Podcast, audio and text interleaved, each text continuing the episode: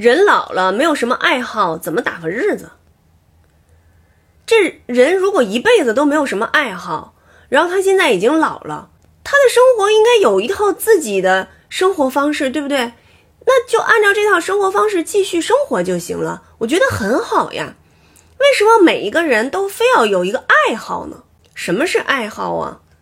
那您说唱歌是爱好，嗯，那人歌唱家说唱歌是我的工作，对吧？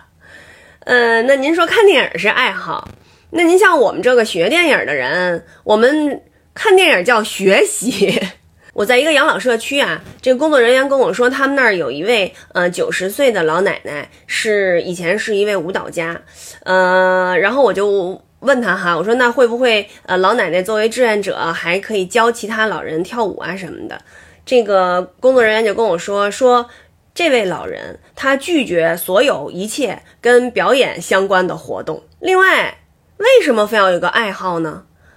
是不是咱从小老师让咱自我介绍的时候就说这个嗯大家好，我叫什么什么名字，我今年几岁了？然后我的爱好是什么什么？啊，唱歌跳舞，老师说你这爱好不能就千篇一律，大家不能都一样啊，没什么特殊的爱好啊。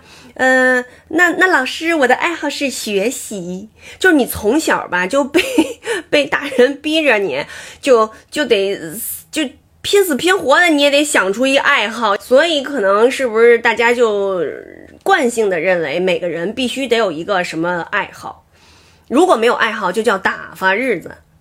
哎，咱就说这个过日子啊，买菜、做饭、洗衣服、打扫卫生，呃，中午还得睡个午觉，呃，这这，我就觉得啊，你按部就班的把日常生活当中所有的这些事情做完了，那就非常充实。